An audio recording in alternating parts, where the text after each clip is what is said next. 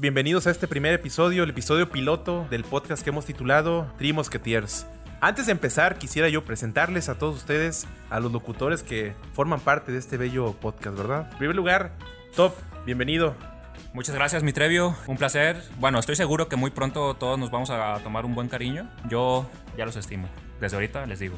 También tenemos a mi amigo Lichar. ¿Cómo estás, carnal? Muchas gracias, carnales. Aquí estamos agradecido con la audiencia que nos está escuchando, que esperemos vaya creciendo. Pues también les tengo un cariño especial y les agradezco. A todos los que nos están escuchando, bueno, evidentemente ya pues nos están conociendo. Somos eh, tres personas, tres amigos, ya de años. ¿Cuántos años serán? Más o menos como unos... Unos Poco 10, más, 11. ¿no? 10, 11. Sí, porque salimos de la prepa en el 2012. Ah, no, entonces 9 años, ¿no? Ah, bueno, no. No, 12 años, 12 años, ¿eh? Porque... Eh, sí. Exactamente, desde el 2009. Entonces, el objetivo de este podcast, la esencia, es eh, una charla de amigos, una charla pues en el cotorreo, ¿verdad? En la confianza de tantos años, pero que también los que están escuchándonos puedan ser parte. El podcast es más viejo que la orilla del río, pero que ahorita, no sé por qué razón, es como que trendy. Entonces, creo que mucha gente está en el asunto del podcast. Si están, por ejemplo, en carretera, haciendo el aseo, eh, haciendo su trabajo, ¿no? Su tarea. Estaría muy padre que nos escucharan y que se sientan parte de esta conversación. Pues bueno, el primer episodio de este podcast sería acerca de la infancia y los años 2000. Evidentemente hay diferencias entre la infancia actual y la infancia que nos tocó a nosotros. Nosotros tres somos más o menos de la misma edad. Y pues fuimos niños entre el 2000 y el 2006, más o menos que fue el tiempo en el que estuvimos en la primaria. Y bueno, las secciones en este caso serían empezar con el día a día. Top. ¿Se acuerdan ustedes que en la primaria vendían comida chatarra? Oh, era hermoso. De hecho, yo recuerdo que cuando empezaron a, prohibirla fue cuando ya estábamos en la secundaria. Digo, todos somos del- de la misma generación, de 1994. Y fue cuando empezaron a prohibirla. En la secundaria, válgame. No sé si segundo o tercer año. No fue luego, luego. Fue algo muy, muy marcado, ¿Te válgame. acuerdas lo que vendían, Top? Ah, sí. Pues válgame, podías encontrar una variedad de sabritas de varias marcas. En particular, desde siempre, mis favoritas han sido los, los Doritos Nacho. Válgame, en ese entonces se usaban los tostilocos. No sé si recuerdan, pero no se llamaban tostilocos. O sea, eran, eran sabritas con preparado de salchicha, pepino y chile y limón. Pero no se llamaban tostilocos, eran unas sabritas simplemente con ese preparado. ¿Tú te acuerdas? No, yo tampoco me acuerdo. Fíjate, a lo mejor aquí podría haber alguna diferencia porque yo la primaria la hice en el Distrito Federal, la actual CDMX. Y este, digo, en aquel entonces la, la botana que yo más consumía era, eh, sí, Doritos igual, pero a mí siempre me han gustado más los incógnitos. O incógnita, no sé cómo se llaman. Ah, los negros. los Simón, negros. los Doritos negros. Un chingo de picafresas y los triangulitos Boeing. Totalmente delicioso. Estaban de moda. Eso a- allá en, en- Ah, en el sí, Distrito sí, Federal. sí.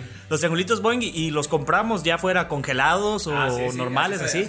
Oye, güey, pero eso era más de la- del DF, ¿no? Lo de los Boeing, porque aquí no me acuerdo que en, en la primaria yo estaba, no. A mí en la primaria no los vendían, pero sí me tocó verlos. No, No, pero sí, sí, allá, sí, claro. pero allá en, en el, en el DF, allá sí era, sí era muy popular. Yo en lo particular, bueno, mis hermanos y yo no comprábamos mucho porque nuestros papás solían darnos 10 pesos los viernes. Entonces entre semana eh, nos preparaban un sandwichito, el lonche y todo. Y los viernes era cuando nos daban los 10 pesos y ese día era el que comprábamos nuestros Boeing, nuestros Doritos y las picafresas. Y con 10 pesos alcanzaba para el Boeing, para los Doritos, para las picafresas y a veces hasta para un chiclito o una cosa así extra. Sa- ¿Sabes? Yo creo que aquí en, en nuestra ciudad la analogía serían las lechuguillas, ¿no, güey? Sí. Porque sí. allá no habían hecho lechuguillas. No, en yo las lechuguillas las conocía hasta que llegué aquí. Era muy común las lechuguillas cuando terminabas un partido de fútbol, o válgame cuando terminaba simplemente el recreo, que terminaba todo uno mugroso, este, Exactamente, sudado, este, Ah, ya en el DF no nos ensuciábamos. Oye, güey, pero fíjate, lo que, lo que dice Top es, es cierto. O sea, me acuerdo que llegaba uno bien marrano, güey, de andar jugando fútbol, de andar jugando de alcanzadas, la chingada. Agarrabas tú, ya ves que se sale la gotita negra, güey, de, de mugre. Ah, sí, Ah, sí, así sí, así sí, te la sí. tomabas, güey, tu lechuguilla, no, mira toda no madre, te preocupabas nada, que de es. enfermedades, No, que pandemias, no, nada. Fíjate, también en aquel entonces eran populares los frutsis. Bueno, no sé. Frutsis sí. y Pau Pau. También ese, ese estaban, estaban chidillos. ¿Los del Tucán? Uno, no me acuerdo cuál el era cuál. era el del Tucán, ¿no? Sí, uno era de un tucán y el otro era como un gorila, ¿no? Ah, Simón, Simón. Cabrón. El Pau Pau. ¿Un gorila, güey? A ver. Vamos, vamos a revisar Un gorila con lentes. nuestras fuentes. ¿Cómo crees? No me acuerdo si tenía lentes, pero sí. Luego yo me acuerdo, güey, que digo, a lo mejor era algo menso, pues. Pero era comprar el Frutsi y en vez de abrirlo por arriba, güey, le mordía en la parte de abajo, güey. Así, para tomarle como haciéndole un chorrito güey, al- a la botellita de A mí eso nu- nunca me tocó hacerlo porque personalmente nunca me ha gustado morder plástico. Este, yo prefería tomármelo de, de manera normal. De manera tradicional, ortodoxa. Ándale, ándale, o sea, con un, un shot de tequila adentro. Este, Ah. nah, nah, nah, En la primaria, en la primaria. Es que todo Sí, desde sí, la sí. primaria ya. Es que aquí en Latinoamérica te acostumbras a, a tomar desde los 10 años, ¿verdad? Estoy de acuerdo. La primera vez que yo probé una cerveza fue en mi primera comunión. O sea, era, era la fiesta que me hicieron de primera comunión. Y ahí agarré un bote que estaba por ahí solo. Ah, o sea, tú a escondidas. Sí, pues. sí, sí, escondido. Pero es que yo veía. Ah, no, es que hace otro rollo, ¿verdad? Y agarré un bote y no, me supo horrible. Pero así fue como empecé, justamente como a los 10 años. Yo probé, bueno, en ocasiones mis papás me daban una probadita, pero bien leve, ¿no? Pero la primera vez que tomé, digamos así, un poco más de alcohol fue cuando salí de la primaria. Y también fue a escondidas. En la fiesta que hicieron de disque graduación, pues no te gradúas de nada, ¿no? Terminas la primaria. Nos, nos robamos, los compas, nos robamos una botella de whisky de las mesas de los adultos. Y, y el salón en el que estábamos tenía. Es de esos salones grandes que separan, eh, por ejemplo, tienen una división, pero es con cortinas o con algún tipo de plafón o algo así. Entonces nos salíamos de ese salón y nos íbamos al otro lado, porque ahí no nos veía nadie, estaba vacío y ahí le entrábamos a la botellita de, de whisky. pero sí nos cabrón. cacharon porque uno de mis compas este, se, se puso pedillo. Ah, no, no, manches. se puso pedillo. Ah, o sea, pero pero mal copió porque, o sea, le habremos tomado un traguito, dos, pero Digo, siendo niños, pues, y este. Y ahí, no sé, la adrenalina le hizo mal, yo qué sé. O sea, no solamente Milichar por el aliento alcohólico que evidentemente traían, sino porque se puso mal. Se pues. puso mal, se puso mal, se mareó y le dio la pálida y todo el rollo. No, no, vaya experiencia. Yo me acuerdo que la primera vez, este, bueno, yo tengo muchos recuerdos. Este, efectivamente, las primeras veces que tomé fue cerveza y fue gracias a, a mi papá. Cuando íbamos de viaje en carretera y todo, pues yo quedándome dormido, que de repente me daba sed. Y pues yo en ese entonces no, no, no alcanzaba a, razonar, pero veía a mi papá que estaba tome y tome y tome. Y veía que el bote, ¿verdad? El típico bote de, de cerveza modelo, eh, la modelo clara. En ese entonces creo que no existía la modelo negra. Y este. Y bueno, pues, pues, ¿qué está tomando? verdad? Este, se veía muy, pues, muy entrado. Y yo le decía, oye, pues, pues dame, ¿verdad? Yo también tengo sed. Y a ver, tómale, pues. Y no, no, eh, o sea, fueron varias veces, no fue solo una vez. Este, yo hacía por tomarle porque, pues, él decía, no, eso te quita la sed. No, pues, pura madre que quitaba la sed de eso. A mí me daba más sed. Y aparte estaba bien amargo, ¿verdad? Poco a poco le, fue, le fui agarrando el gusto. La primera vez que la tomé sí fue bastante amargo, pero le fui agar- agarrando el gusto, ¿verdad? En la Este, actualidad, ¿tienes gusto por la cerveza, no? Sí, eh, la verdad, esa cerveza no es mi favorita, pero sí le tengo un cariño especial. Y fíjate, sin salirnos tanto del tema, pero la cerveza, como el café negro, como este tipo de cosas, son gustos adquiridos. Porque la neta, la primera vez que uno la prueba no está. No, no está chida, pues. El primer trago es amargo. Inclusive yo siento que hasta hace muy poco tiempo le empecé a agarrar un gusto legítimo a la cerveza. Hace unos 5 o 6 años, ya con el trabajo y las responsabilidades y los impuestos y esas cosas. Cambiaste las lechuguillas por las cervezas. Exactamente, sí, sí, sí. Pero te digo, o sea, Terminando ya, el receso. Ah, no. o sea, El recreo. o sea, ya, ya no te importa que el sabor sea amargo, pues. ¿Ustedes se acuerdan que en aquel tiempo solíamos andar en la calle? Sí, y andar era- en el desmadre con los amiguillos. Era muy, muy tranquilo, ¿no? O sea, ahorita tú piensas andar en la calle, o bueno, que un niño ande en la calle, puede ser tu sobrino, tu, tu primo, lo que tú quieras. E incluso tu hijo, válgame, no sé, la audiencia que nos está escuchando, que anda en la calle a partir, válgame, de las 8 de la noche. Pues puede sonar una locura, ¿no? Este, no sé de dónde nos estén escuchando, pero siento que la mayoría lo consideran una locura.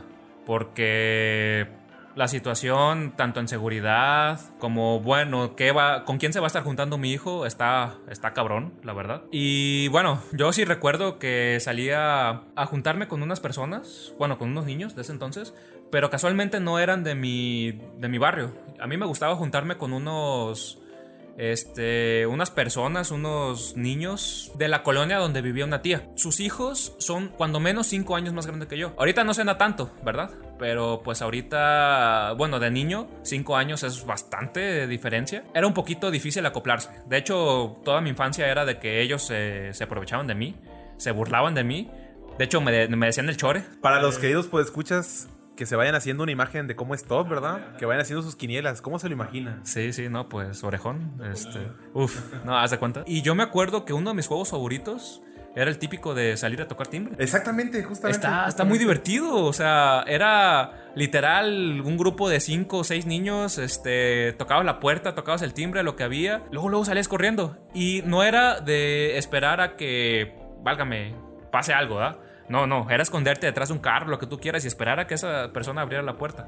Oye, ¿y no te tocó que, que te regañara alguna señora o algo? Fíjate que nunca me tocó que me agarraran, pero sí me tocó ver que, válgame, era cuando salía la persona y otra vez íbamos a tocarle y así, no sé, hasta la tercera vez y la persona gritaba groserías, pues. No puedo repetir. Claro pero- que puedes, ¿sabes? Sí. No, no, no, bueno. ¿Cómo ves? A ya, ver, ya se consejo. imaginan, ya se imaginan, ¿no? ¿Tú, ¿Tú estás de acuerdo en que diga? Solamente como crestomatía. ¿Qué les parece si los dejamos a los pocos o muchos que nos escuchen? Que, que decidan ellos qué, qué tanto podemos hablar o qué no. Bueno, una amenaza muy común, yo recuerdo, era: Le voy a hablar a la policía.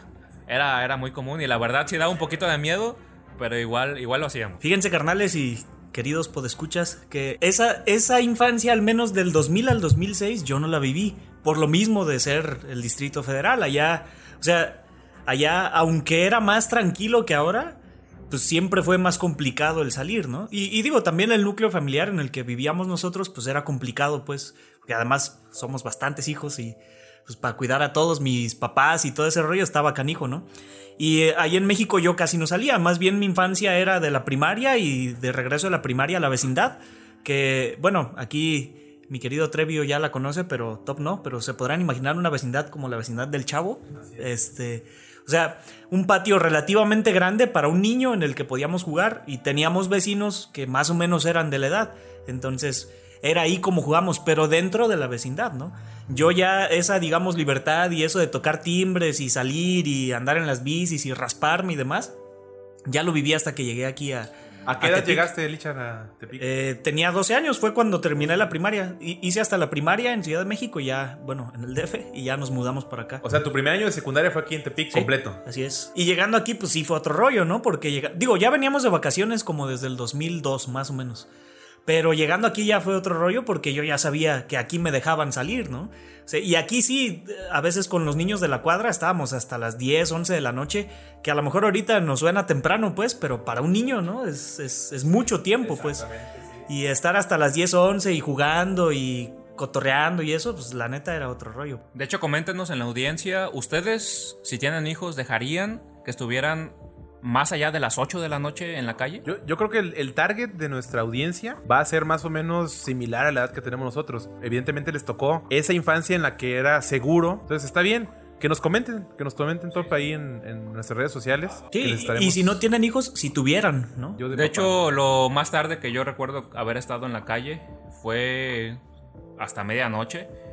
No sé ustedes, a mí la verdad ahorita me suena, uff, impensable, ¿verdad? Yo no dejaría a mi hijo estar en mi colonia hasta esas Ah, horas. yo pensé que tú dije, no, pues ya te, ya te tienes que ir porque no, está, está tarde, ¿no? Sí, ya te estás desvelando. ¿eh? ¿Ustedes se acuerdan de las novelas de Televisa Niños? Siento yo que hubo toda una infraestructura en torno a las novelas de Televisa Niños en aquel tiempo. Me refiero a que salía una novela y la novela aparte sacaba discos de la música de la novela, que era la música que se escuchaba a lo mejor en el intro, ¿no? en la salida. Discos o cassettes, ¿no? Un paréntesis, también había cassettes. Exactamente.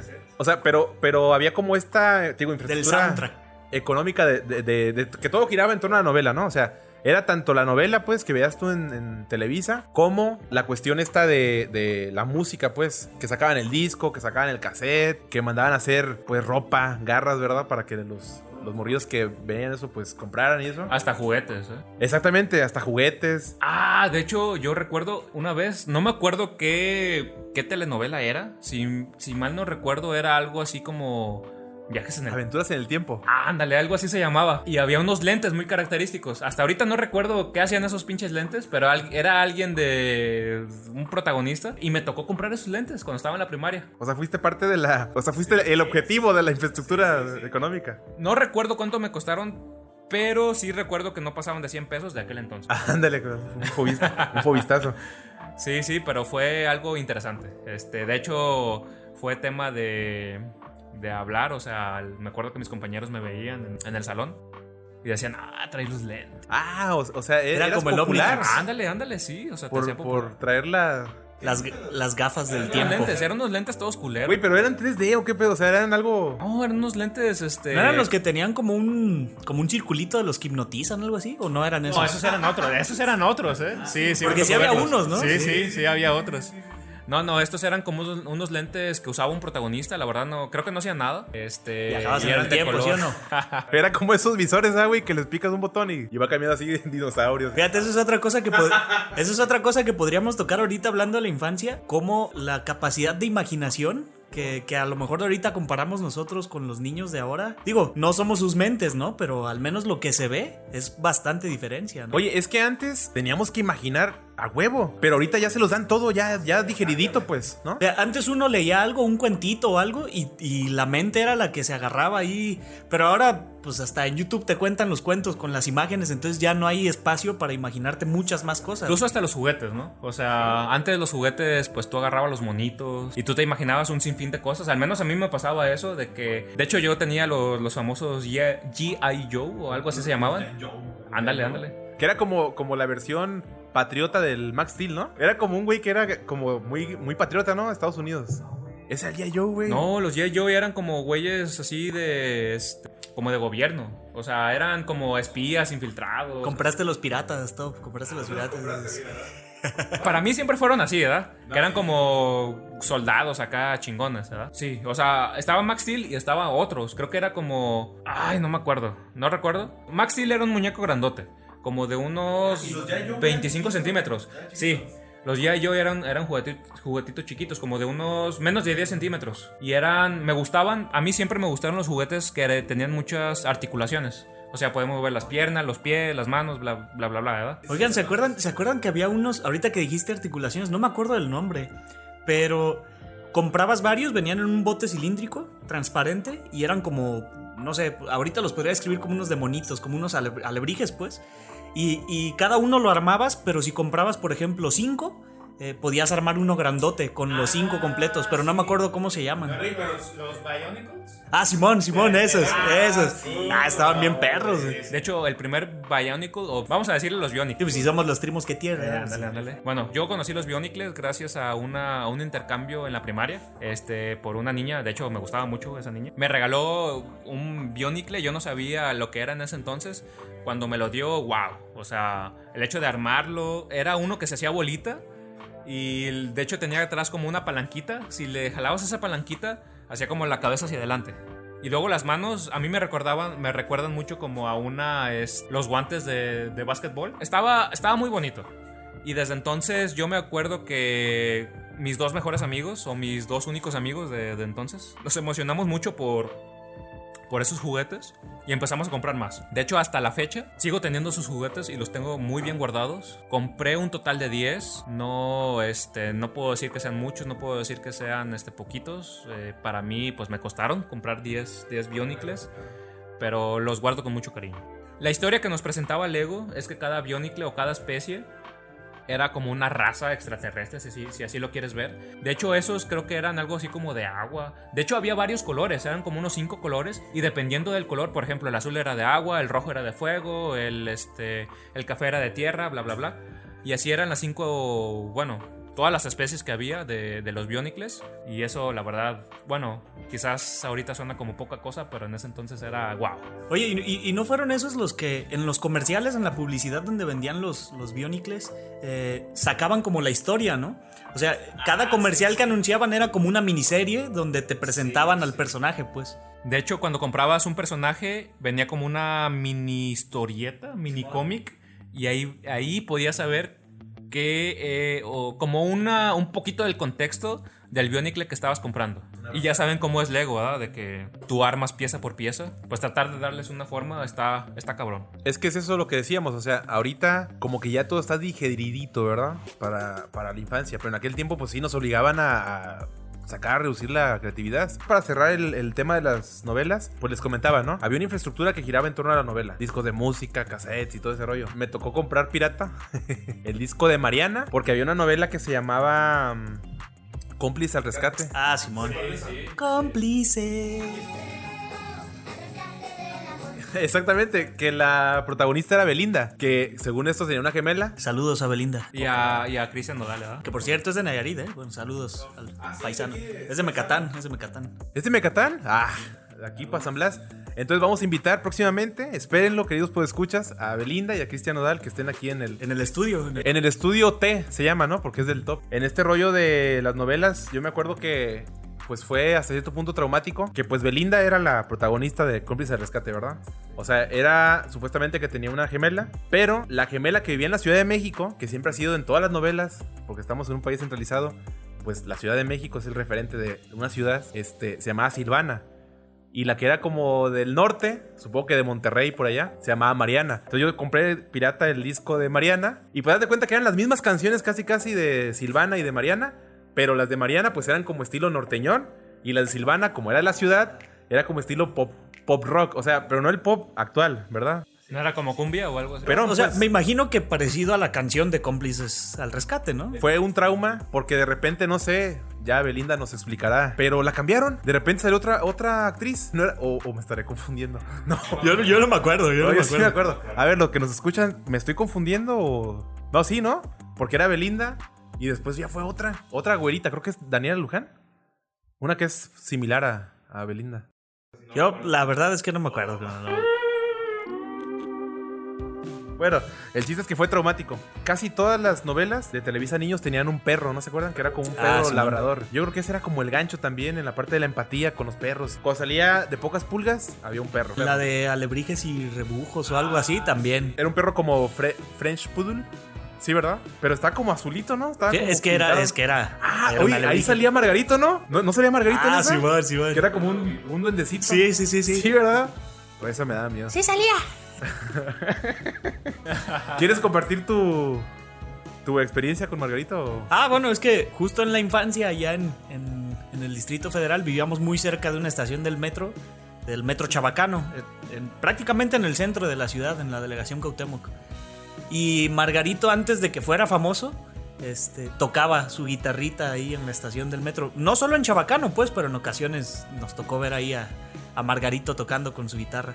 Y se aventaba buenas rolas, ¿no? ¿Tienes alguna canción que pudieras compartir con nosotros? pues la clásica, aquí mis carnales la conocen desde la prepa, pero se las comparto aquí. La distancia entre los dos es cada día más grande. De tu amor y de mi amor no está quedando nada. Qué buen imitador, ¿eh? Ah, un aplauso, un aplauso. Sí, sí, bravo, bravo, bravo. ¿Se acuerdan cómo eran los recreos en la, en la primaria en aquel tiempo?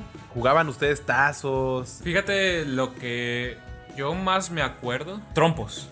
No sé si se, si se acuerdan ustedes, pero eran temporadas. Había temporada de trompos, había temporada de tazos. Oye, había concursos, ¿no? De trompos. De Valeros también hubo un tiempo, ¿no? Bueno, al menos a mí me tocó de Valeros. Del centro, ¿verdad? De la República. Aquí, bueno, al menos aquí este, en esta ciudad no, no recuerdo los valeros, pero sí recuerdo mucho que había temporada de trompos. Y con esto de temporada me refiero a que no todo el año los vendían. Este, había, si mal no recuerdo, la temporada de primavera-verano. Y de hecho la marca chida se llamaba algo así como Premier. Y creo que, por ejemplo, había trompos de 5 pesos, de 10 pesos, de 15. Y creo que el Premier costaba 20 pesos. Y era caro, ¿eh? Era caro. Era, era muy caro. Bueno, a mí yo recuerdo que me daban unos 10 pesos para gastar. Este, que en ese entonces. Bueno, ahorita yo pienso que han de equivaler a unos 50 pesos. ¿Qué comprabas con 10 pesos? Uf, mira, yo pienso que las abritas costaban unos menos de 5 pesos porque, válgame, yo estoy seguro que alguno de ustedes también lo hizo. Este, comprarse dos abritas nada más por los tazos. O sea, yo, yo compraba las abritas, este, agarraba el tazo y te daba las abritas. Y aún así me sobraba como para un juguito. Oye, güey, yo tenía un compa en la primaria que así como tú dices, o sea, pero él compraba las abritas, o sea, les quitaba como el como el polvito, el polvito que trae y él las tiraba y lo que justo lo que sacaba era nomás el tazo, ese era su interés, pero como estaban buenas, pues también la chupaba. Oye, pero, pero los tazos que se hicieron famosos con las papitas fueron los de Pokémon, ¿no? Porque yo me acuerdo que antes estaban los de los Looney Tunes, pero creo que esos salían en las galletas o algo así. Sí salían en los en, lo- en las abritas, pero creo que fueron como el 99. Ah, ok, ok. Porque está, o sea, estábamos muy chiquitos, pero yo sí me acuerdo Sí, sí, sí, vívidamente yo, lo recuerdo, yo lo O recuerdo. sea, me salió esta, ¿cómo se llama la, la novia de Esta Bad Bunny. Ah, no. ah, Zafaera? no, ¿cómo se llama? la, la novia de Mickey Mouse. No, de este, de. De, de Box Bunny, De ¿no? Bugs Bunny. De Bad Bunny. Se, se llama. Britney Spears. Es Minnie Mouse. No, ¿cómo se llama? No, No, se esa, llama- güey, el se conejo llama- rosita, el conejo rosita. No, güey, no era Rosita, era, era Sí, gris, ¿no? era- No, no, sí es Rosita, güey. No manches. Sí, güey. Ella era Rosita. O era, no Rosita. sé. O no, no, sí, sí, sí. No, a ver. Pero ¿cómo se llamaba? ¿no? Es la que sale en Space Jam, pero. Exactamente. Minnie Mouse, ¿no? no, güey, no, esa no. es la de, esa es la de Mickey Mouse. Eh, espero no nos demanden Es- por derechos de autor. es ah, no, no, este- no, aquí. Es, bueno, hablemos en clave. También Box Bunny, el escarabajo conejo. Ah. Escarabajo conejo. Deja, déjala busco. Déjala busco mientras siguen platicando. Va, de acuerdo. Este, yo me acuerdo que sí, como en el 99 top, 99-2000 salieron los tazos de Looney Tunes. Pero como bien dice Charlie, hicieron propiamente famosos, fue ya con los de Pokémon, ¿no?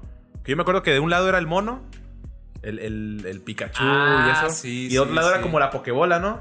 De hecho, no sé si recuerdas, sí estaba la Pokébola y en la parte de la Pokébola decía contra qué tipos era fuerte. Porque no sé si recuerdan, estoy muy seguro que mucha de la audiencia este, sabe que los Pokémon son de ciertos tipos y hay ciertos tipos que son este, más fuertes que otros, ¿verdad? De agua, de hielo. Ándale, ándale, De ándale. tierra, de. Entonces ahí decía en la parte de atrás, donde estaba la Pokébola, contra qué tipos eran fuertes. O sea, con el momento de, de querer rapar los tazos, veías que no, es un tipo agua. Ah, voy a sacar un tipo, ¿qué será? ¿Hielo? No, no, no sé. Bueno, aquí tenemos una variedad cultural, digamos, de, de todo el país. Charlie, por ejemplo, nos comentaste de la Ciudad de México. La palabra rapar aquí en, en Nayarit se usa para que le ganaste los tazos al compañero. ¿Se usaba esa palabra en México? Si no mal recuerdo, también se utilizaba. Rapar. También se utilizaba, sí. Pero, bueno, un paréntesis, se llama Lola Bonnie. Ah, Lola, Lola Bonnie. Bonnie. Lola Bonnie. Lola. Bonnie. Es la novia y sí es Rosita. Bueno, Oye, más o menos, pues. Yo estaba. Ella es como café ahí. Eh, como eh, con un café rosado. Güey, yo estaba con que Roger Rabbit. ¿Es otro yo? No, no, ese No, es no, otro, ese es otro. otro. Ah. Ah, pero sí, eh, sí, se- si no mal recuerdo, también se utilizaba rapar. Pero ya los de Pokémon, esos yo los recuerdo cuando ya era. Para la primaria yo ya era un niño grande, ¿no? Estamos hablando de a lo mejor cuarto, quinto. Que además en la primaria que estudié ahí en México, a partir de cuarto año, estabas en el piso de hasta arriba. Entonces, o sea, hasta como en una pirámide uno se creía más que los que estaban en el piso de abajo. Pero era chido porque los, los de cuarto, quinto y sexto nos organizábamos para raparle los tazos a los morrillos de kinder o de primero, segundo y tercero. Y a veces no era rapárselos, sino basándonos en amenazas o así, se los robábamos, pues, se los quitábamos. Y luego se los revendíamos para comprar picafresas o cosas así. Sí, sí, sí.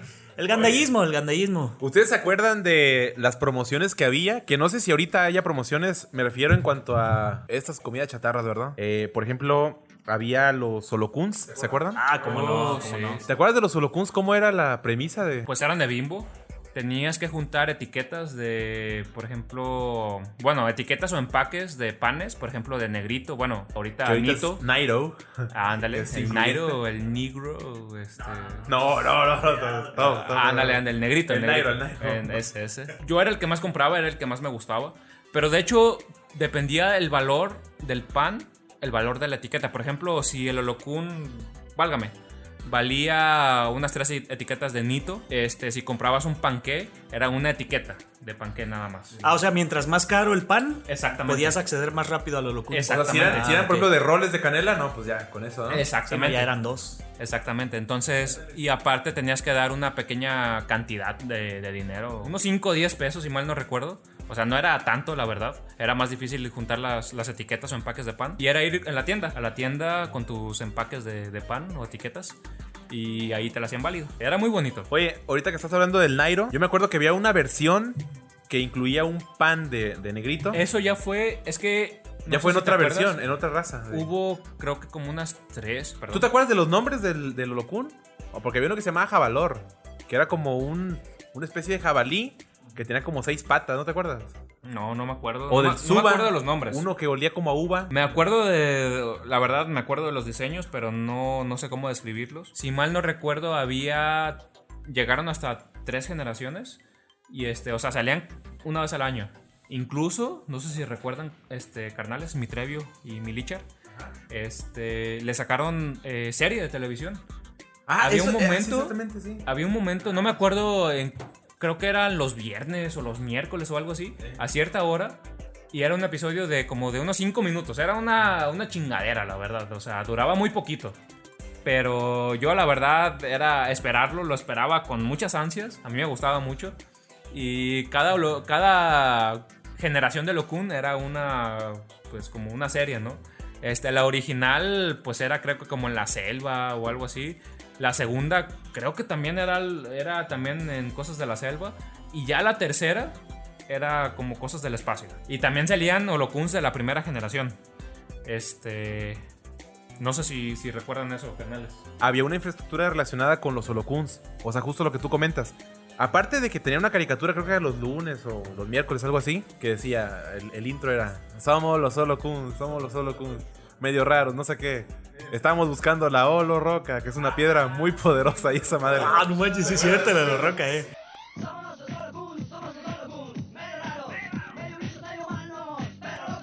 Pues se acuerdan ustedes, en el pan bimbo, en el pan de caja, salían unos libritos que eran como unas revistitas. Ah, sí es y que cierto. tenían ahí como, como el storyboard Sí. de, de los holocuns. Y lo que tú veías en el pan de esa semana es lo que pasaban en la tele, pues. Oye, era, era una publicidad redonda, ¿no? O sea, porque te enganchaba a seguir ir comprando pan. Digo, pedírselo a nuestros papás, pues, porque nosotros no compramos.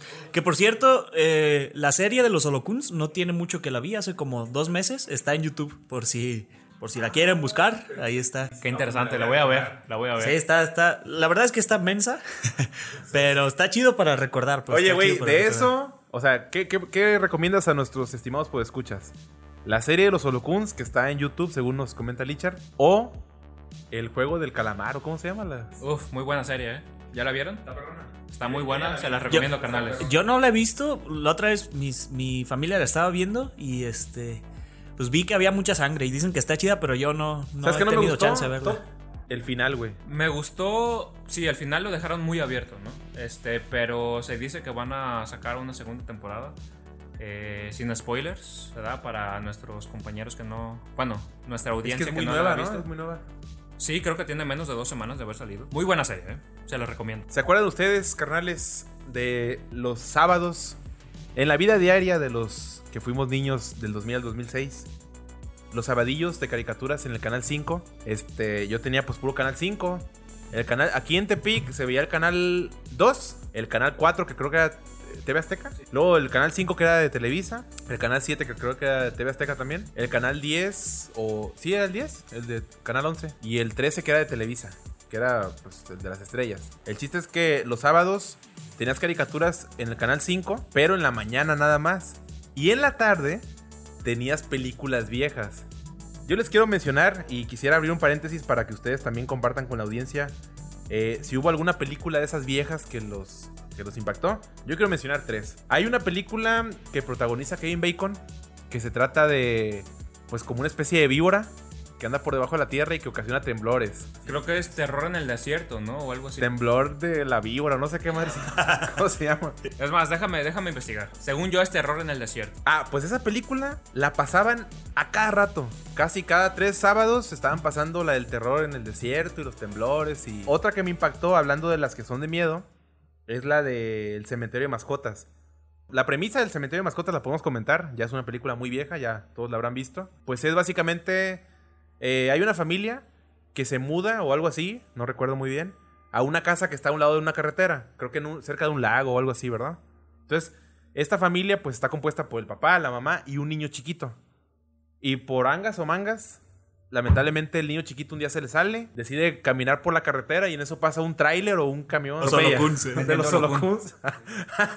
que, llevó, que llevaba holocuns, la holorroca y todo eso, estaba muy pesado. Y lamentablemente pues mata al niño, ¿verdad? Entonces, de repente pues el papá y la mamá entierran al niño y muy tristes y eso. Y este, en la tristeza llega un viejillo Como un indio americano, ¿no? Pues era, eh, según yo, ese actor es el que es el que hizo el papel de de Herman Monster, ¿no? En los Monsters, ¿no es ese? No recuerdo, canal.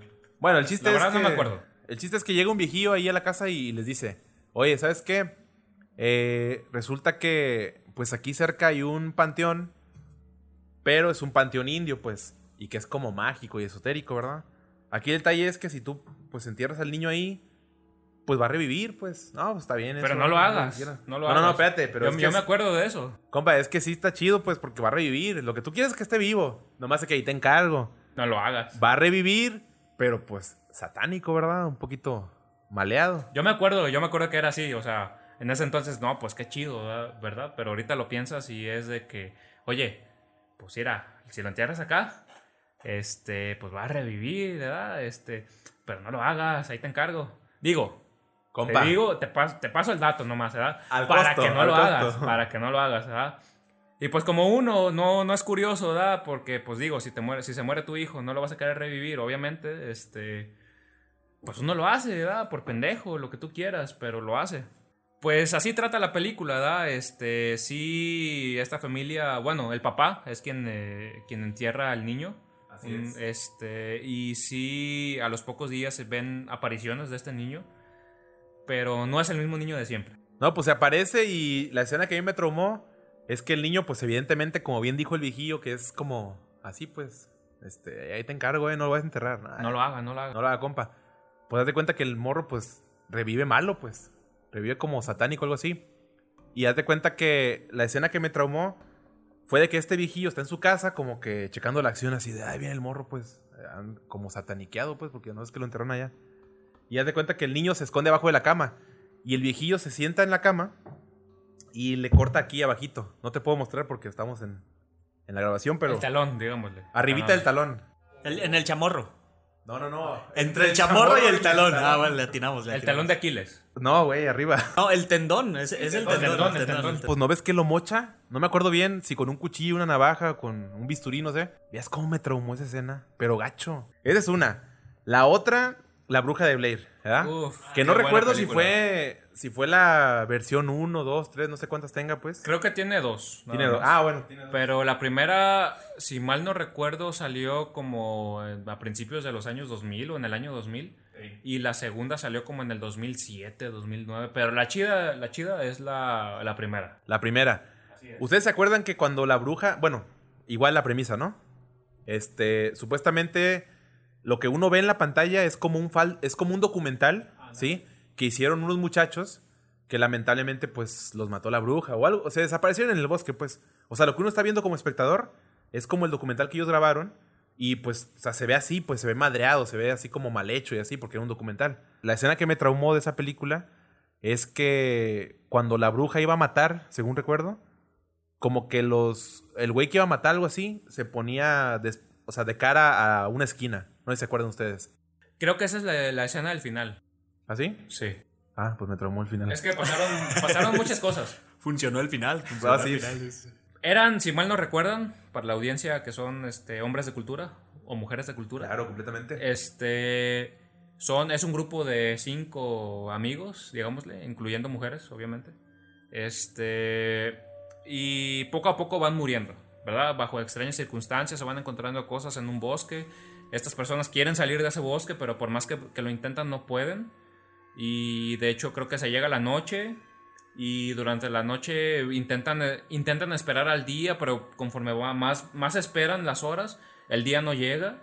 Entonces tienen, los obligan a pues a seguir así en la noche, pero el día no llega, no llega. Y poco a poco este, la bruja va consumiendo a cada uno de, de los integrantes. Y al final, al final, el último integrante, quien lleva la cámara, este, llega como una casa abandonada. Y ahí está uno de los integrantes desaparecidos anteriormente. En una esquina, en una esquina, parado, así como si nada, ¿verdad? Este, el güey contando como que si estuviera jugando las escondidas. Y el vato, oye, pues, ¿qué pedo, verdad? ¿Qué estás haciendo? Y no le contesta. Oye, ¿qué estás haciendo? No le contesta. Compa, ya. Por favor, contéstame. Y de la nada voltea hacia atrás o algo así, si mal no recuerdo, y está la bruja. Y se tira la cámara. ¿Se ve la bruja en la película? No, si mal no recuerdo, No- no se ve, salen ¿no? partes, así como cosas. ¿Hay dibujos de la bruja en la película? Sí, sí, según yo sí. De hecho, a mí me gustó mucho esa película porque lo hicieron falso documental, ¿no? Este fue, creo, para mí el- los pioneros en hacer ese, ese tipo de... Ese formato, pues. ese formato exactamente de películas. La más famosa fue la de Kilómetro 41 o 31, no me acuerdo cómo se llama. Ah, la que es mexicana, ¿no? No, son españoles. No, güey, es, es la de Rec. La que tú dices es la de Rec. Ah, sí es cierto, sí es cierto, perdón. Que en Barcelona, ¿no? Que Ándale. había como una pandemia de que los bombeas, volvía zombies. Pues. Pero esa ya es más, más, más nuevita, actual. ¿no? Sí, más. Ajá. Bueno, era uno, esa la de Rec y otra la de kilómetro 31, 41. Esa es mexicana, tío. Sí, esa es, esa es mexicana. Este, para mí fueron las pioneras, ¿no? De ahí fueron sacando más películas, que Rec 2, 3 creo que llegó. Este, bueno, total que la, la Bruja de Blair, lo interesante fue todo el formato que te presentaron como tipo este, documental. Y que al final te dicen que esa cinta que la encontraron este, en el bosque, en una casa abandonada, que fue justamente donde terminó la, la grabación. Y ya hasta el final, al final, te pasan unos como... ¿Qué será? Este, ¿Cómo se le dice? Eh, vivencias, experiencias. ¿Testimonios? Testimonios, exactamente. De, de personas de donde es supuestamente la leyenda de la, bruja, de la bruja de Blair. Obviamente son personas de habla eh, inglesa. No sé si la leyenda sea de Inglaterra o de Canadá, Estados Unidos. Eh, pero ahí lo mencionan. Mencionan sus experiencias, que han visto a la bruja. O sea, eso se me hizo wow.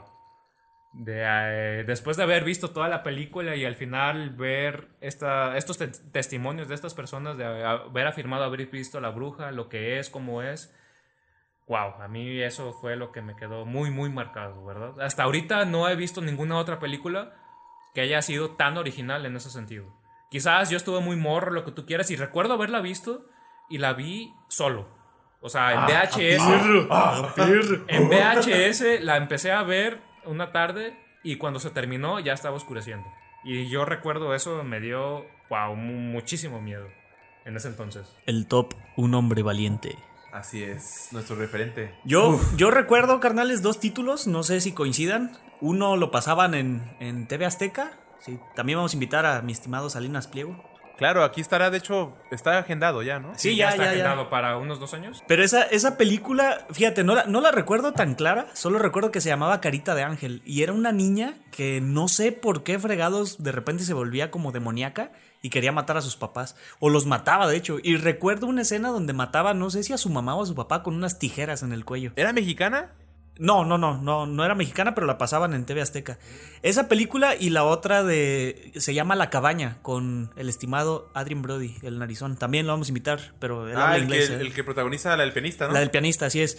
En la de la cabaña esa estaba chida porque él hacía un personaje de un... eh, tenía una discapacidad como algún, algún tipo de retraso mental.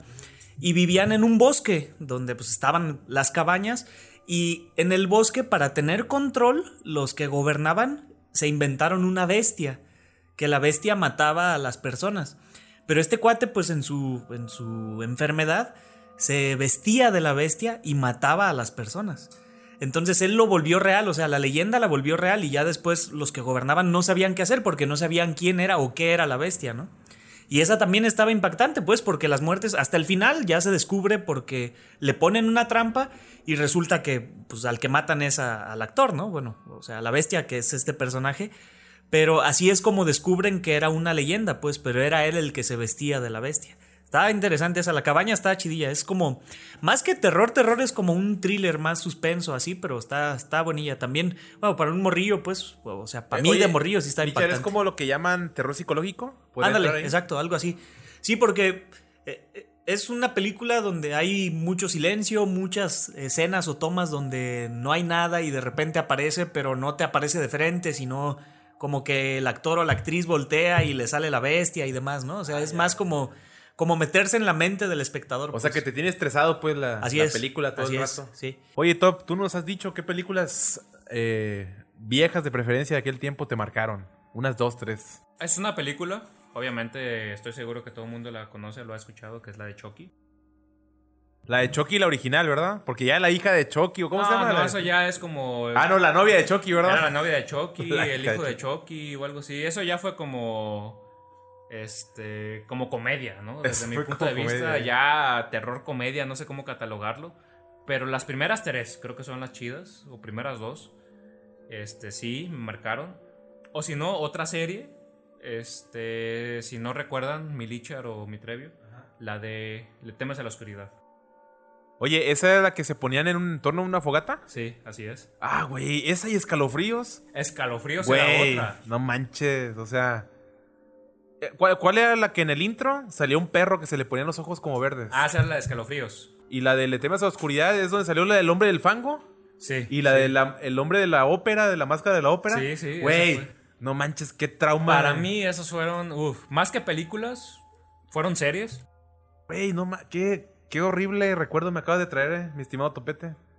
O sea, esas, esas eran horribles, horribles, horribles, Y horribles. sabes, a mí me, una vez me tocó, ya estando, creo que en primero o segundo de, de primaria, este. comprar una, una novela, porque las. Las series de escalofríos estaban basados en novelas este, escritas, no eran como producciones originales. Creo que, por ejemplo, Le temes a la oscuridad era una serie original o producciones originales de Nickelodeon, si mal no recuerdo. Este, en este caso, Escal- Escalofríos estaba basado en, en novelas. Este, y me tocó comprar, no recuerdo muy bien la historia, pero tenía que ver con un espejo. Que una persona eh, se veía en un espejo y como que viajaba a una, una dimensión alterna y todo era diferente. Leí ese libro, fue uno de los primeros libros que leí y wow, la verdad fue una experiencia increíble. Este, un- o sea, conocía ese episodio visual y sí, estaba chido. Pero conocer el, el- como todo lo que hay detrás a través de, de la novela, la, la obra literal, o sea, hablando de manera literal, fue increíble. Todo O sea, que- ¿qué te dio más miedo? ¿La serie que tuviste o el libro? Pues libro, ¿no? Es que es lo que decíamos. como O por sea, 10 veces el libro. La imaginación. Así Sí, es, exactamente. exacto. Haciendo Sí, la sí. analogía con los juguetes, que ahora, desde mi perspectiva, ya todo está como peladito, pues, para que tú ya no tengas que esforzarte en lo absoluto. O sea, te lo dan todo ya, ahí está digerido. Antes tenías tú que en los juguetes, pues, echarle ganas a tu creatividad. Descifrar. En la cuestión, por ejemplo, de los libros, pues tú tenías que echar a andar, pues, hasta. Luego te ponías en el papel de un personaje, ¿no? Cuando lees, te haces empático con un personaje y te sientes tú, ¿no? empatizas. Y eso es algo muy interesante. Cuando empatizas con el personaje a lo mejor incorrecto y de repente terminas con ansiedad Exacto, después de leer, ¿no? Oigan, ustedes, eh, finalmente antes de irnos a un breve corte, quiero pues recordar acerca de los domingos. En mi caso, los domingos eran de ver Chabelo, que era como obligado. O sea, era como que la forma de cerrar tu semana, ¿verdad? O sea, los domingos a las 6, 7 de la mañana, ver Chabelo. Pues uno, como no es de la Ciudad de México, esperando la parte de los cuates de la provincia, a ver qué día le llaman a Tepic Nayarit para yo contestar y a toda madre. Pero siempre pues hablaban que Guanajuato, que Tequila, Jalisco, ese rollo, ¿verdad? Y después de ver Chabelo, fíjate muy bien, para los que son de aquí de Tepic, el menudazo, lo que conocen en Ciudad de México como pancita, en la 2 de agosto. ¿Cómo era el domingo de ustedes? Pues yo empiezo, este. En mi caso nunca me gustó Chabelo, la neta. Este, hasta ahorita. ¿Qué pasó, no. mi cuate? Ándale, ándale. A ver, tu imitación de Chabelo, a ver. ¿Qué pasó, mi cuate? A ver, vamos a hacer un concurso de imitación de Chabelo. Vamos a empezar con Lichar. Y los podescuchas van a, a calificar quién hizo la mejor imitación. Lichar. Chabelo está presente. ¿Cómo que no te gusta mi programa, mi cuate? Te lo catafixio. La una, a las dos, a las tres. Ah, que los huevos troncos, troncosos. Ah, ¿Cómo se llamaban esa madre? Espérate, Tom, te voy a dar el, el, el cue. Aquí vamos a escuchar ahora, ya escuchamos a Lichar. Vamos a, ver, escuchar yo- a, yo sigo, yo a sigo. Top con su imitación de Chabelo. Adelante. Chabelo está presente. ¿Qué onda, mi cuate? Te espero los domingos, mi cuate. No, no, no. ¿Con qué? Con un pedo en la garganta, Todo güey, cricoso. güey. Piedroso. Ay, de- ay, disculpen, este. No me fumé mi piedra, güey. Güey. No, va, está cabrón. Bueno, válgame, nunca me gustó Chabelo, la neta. ¿Por qué? A ver. sé, No, se no, me espérate, espérate. Falta la invitación del estimado Treviño. Ah, sí, ah, sí, a ver, sí. a ver, a No, ver. que a mí no me sale, güey. Chabelo está presente. Que te la catafixes. ¿Qué onda, cuates? No, está más cabrón, eh. A ver, ¿por qué no te gustaba Chabelo, güey? Se me hace muy pendejo el, el programa. Ay, disculpen. Es que. Oye, el que no quería decir groserías al No, principio no, del no, podcast. este, ¿eh? válgame muy. ay, no sé cómo decirlo, ¿verdad? Muy tonto, pues. este, con todo respeto, no, bueno, yo Con no todo respeto para Chabelo, que lo vamos a invitar Ah, también sí, a, sí. Con todo respeto a mi estimado a mi Javier estimado López, Mario Javier Moreno. López. Ah, no, Mario Moreno es Cantinflas. No, no, ya. es Cantinflas, No, ya, güey. en paz descanse. A También ver, lo güey. invitaríamos, pero ya falleció. Pero ¿por qué, ¿por qué se te hacía tonto, güey? Es que era lo mismo, güey. o sea, Era como un. Para mí era como la versión de 100 mexicanos dijeron para niños. A ver, güey. Si a ti te hace tonto Chabelo, güey, ¿qué opinas del Chavo del 8, güey? No, no, pues eso es diferente, ¿no? Porque mucha gente cree que el Chavo del 8, pues, estaba bien culero, pues. O no, porque no puedo decir que estaba culero. eso, ¿eh? Eran como muchos chistes reciclados, la verdad. Del Este, pastelazo, ¿ah? Sí, sí, Sí. sí. Pero fíjate, aprovechando que, que sé que tenemos audiencia en Colombia, ah, bueno, mi, Saludos, por cierto, a Clara, a Clara de Colombia. que Saludos. Clara. Y a Vanessa. A Clara y a Vanessa de Colombia que nos van a escuchar. Saludos, Clara y Vanessa. Eh, digo, ustedes coincidirán porque son de allá, mi familia es colombiana y me comenta mi familia que el Chavo del Ocho es muy aceptado en Colombia y es muy querido en Colombia. Y un primo mío hacía la analogía con, con García Márquez. Porque decía que García Márquez aquí eh, en Colombia no es tan querido y aquí en México eh, tiene muchísimos fans y lo quieren mucho, ¿no? Y en Colombia no es tanto así. Y aquí en México el Chavo del Ocho, o Chespirito, pues el personaje, ha sido muy criticado. También en algunos lados muy queridos, pero en Colombia por lo general es muy aceptado. Entonces está como esa diferencia entre personajes icónicos para distintos países como intercambiados, ¿no? Es Oye, ¿tú crees, ¿tú crees ese rollo de que nadie es profeta en su tierra? O sea, con base en eso que dices. Pues en eso, digamos que se podría comprobar la teoría, ¿no?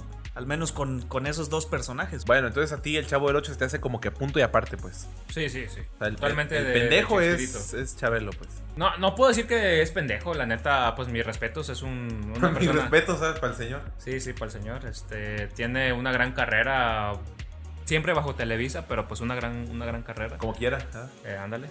Este, pero el programa, o al menos, no me acuerdo cómo se llamaba el programa. Este, En familia con Chabelo. Ándale, ándale. Con el señor Aguilera y.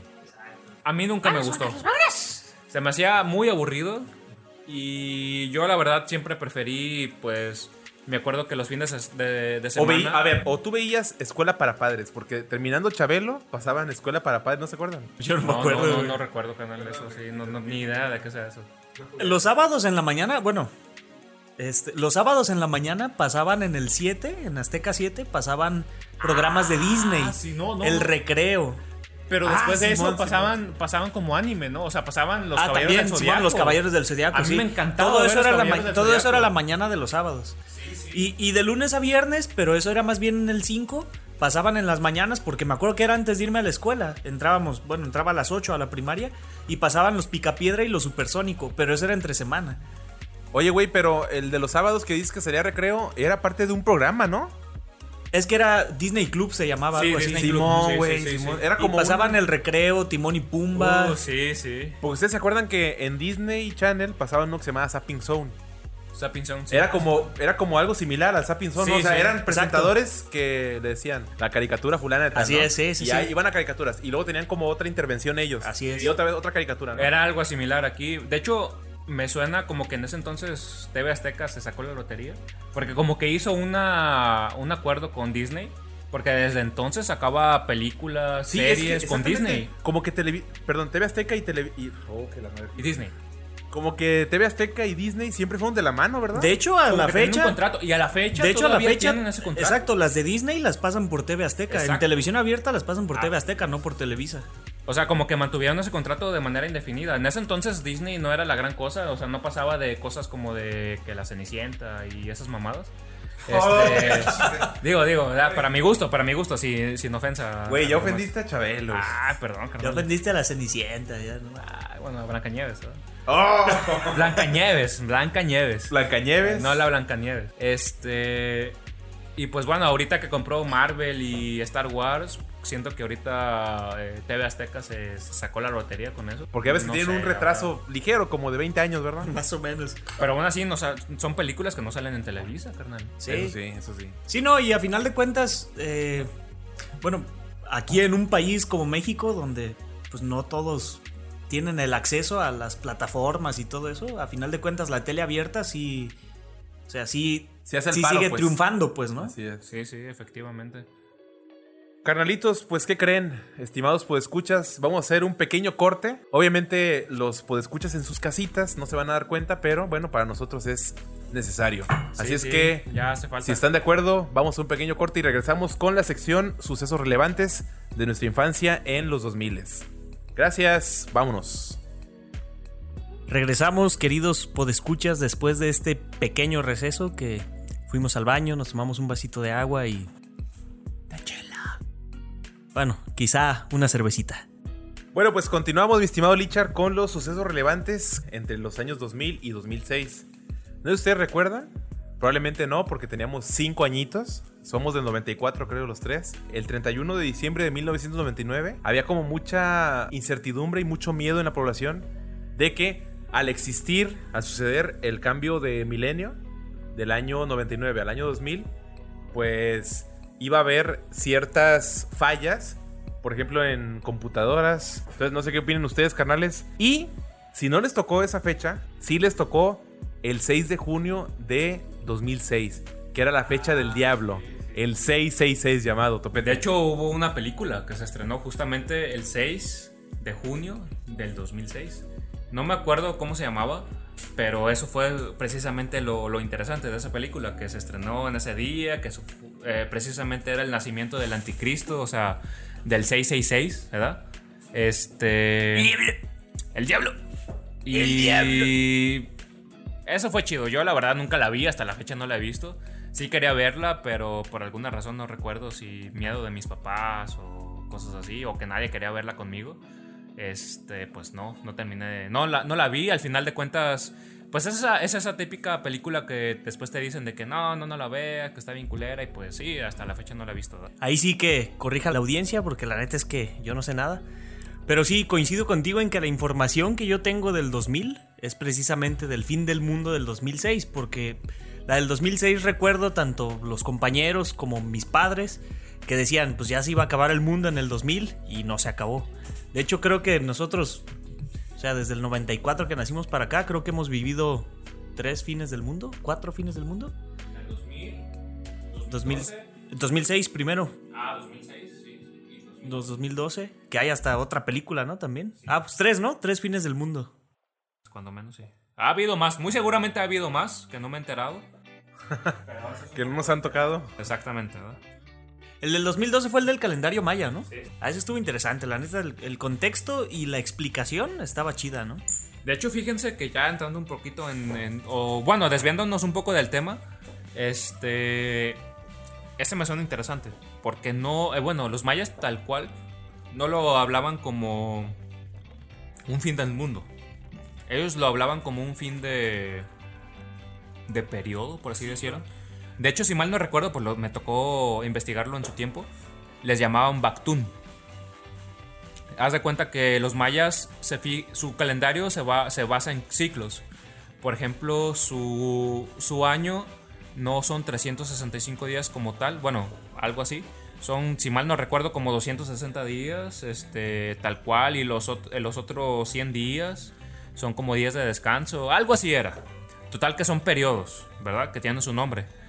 Y había periodos de como 5000 o algo así, 5200 años. Perdónenme si no recuerdo bien. Este, que eran los Bactún. Y era como lo que duraba cada como cada ciclo.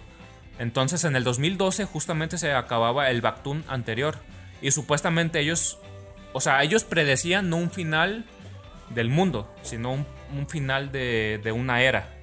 Este, o sea, que era el final de un Bactún. Y este.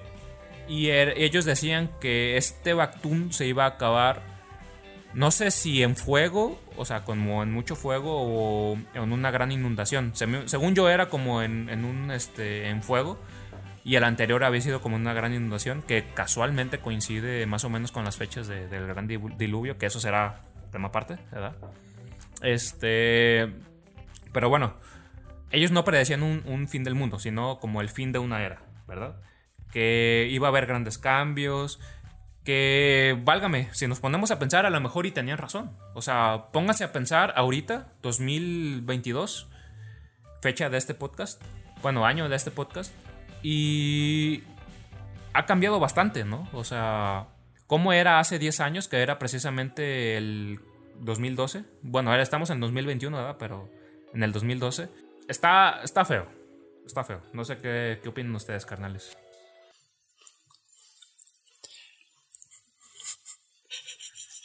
A ver.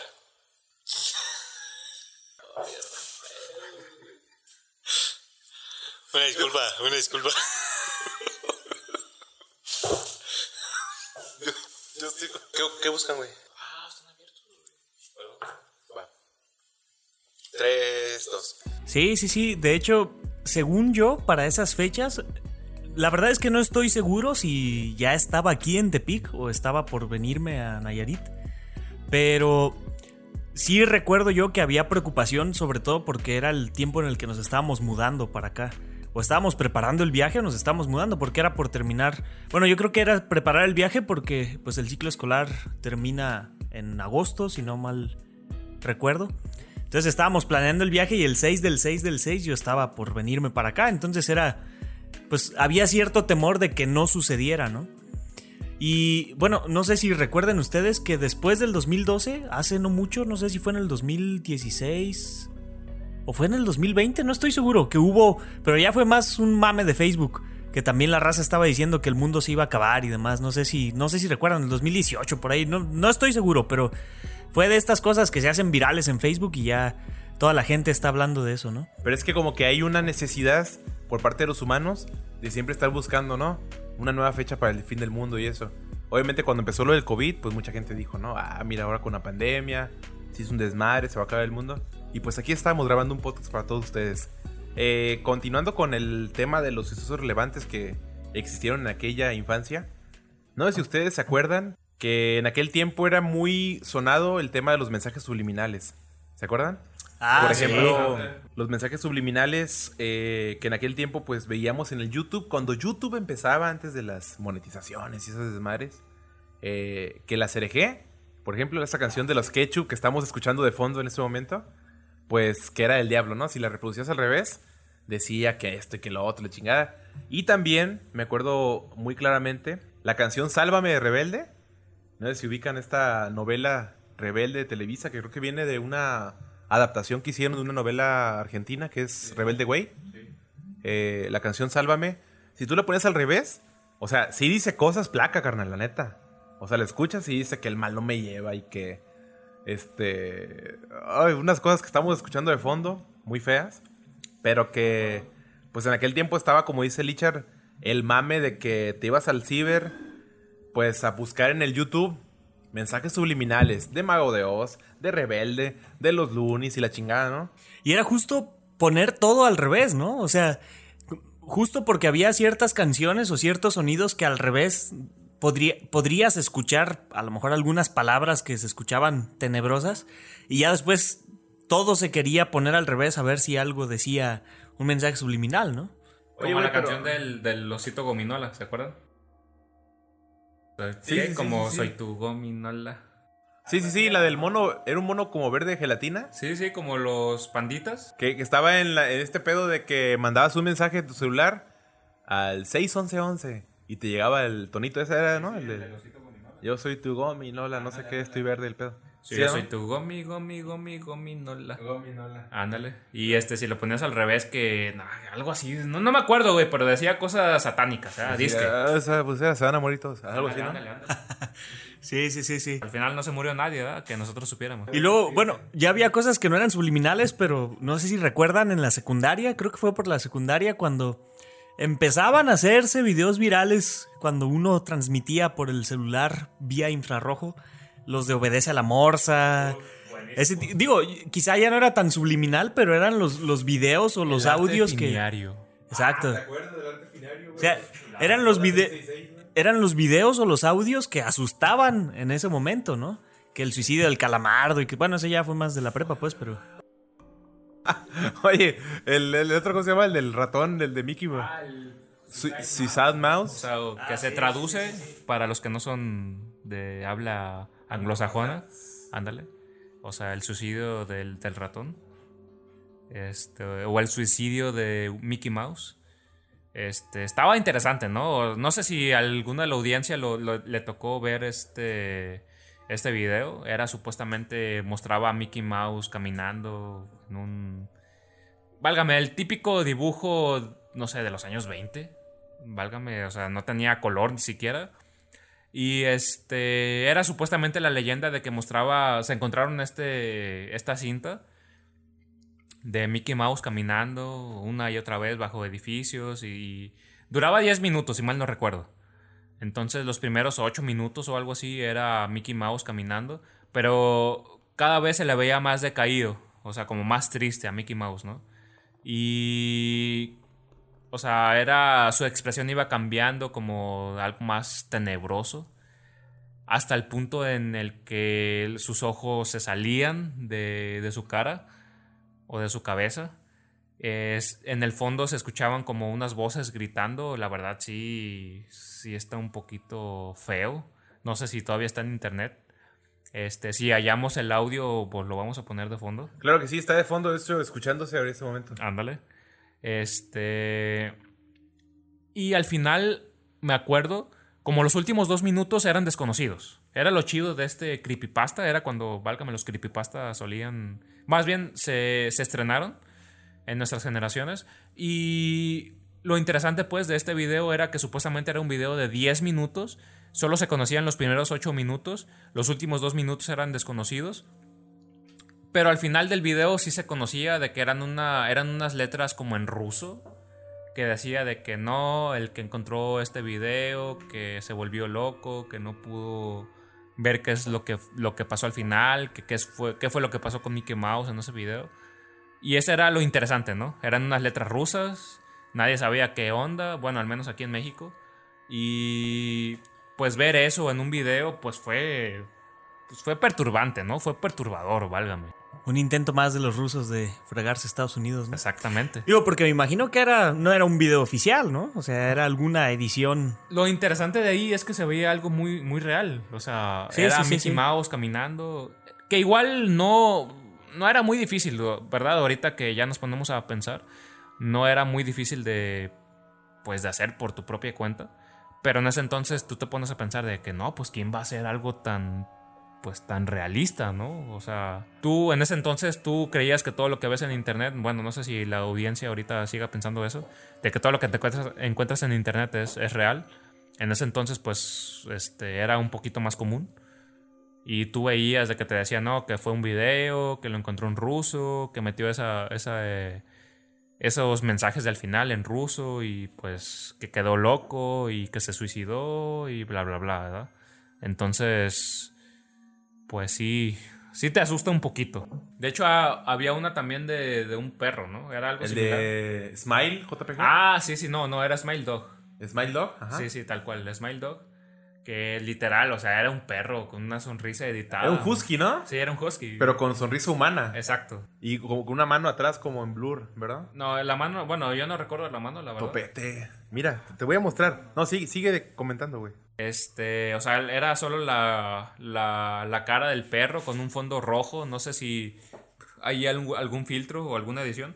Y aparte el perro le, le sobreponían una, una sonrisa un tanto macabra, ¿no? Sí, para los que están escuchando el audio en Spotify, en Amazon Music, en Apple Music y todo eso, queremos recordarles que también estamos en YouTube con el canal, con el canal Three Musketeers Podcast. Entonces ahí nos pueden encontrar y ahorita están ustedes viendo la imagen que les estoy mostrando a Topete, donde evidentemente pues hay eh, un perro husky con una sonrisa pues humana y atrás está pues la mano que yo hago referencia, ¿no?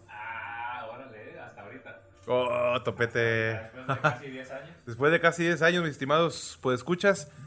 También una cosa que era frecuente en aquel tiempo era pues el ciber, que bueno, en aquel tiempo no era como que tan común que uno tuviera computadora en su casa. Y si la teníamos, pues era una computadora que lamentablemente no estaba conectada a internet y que no tenía las características de una computadora actual.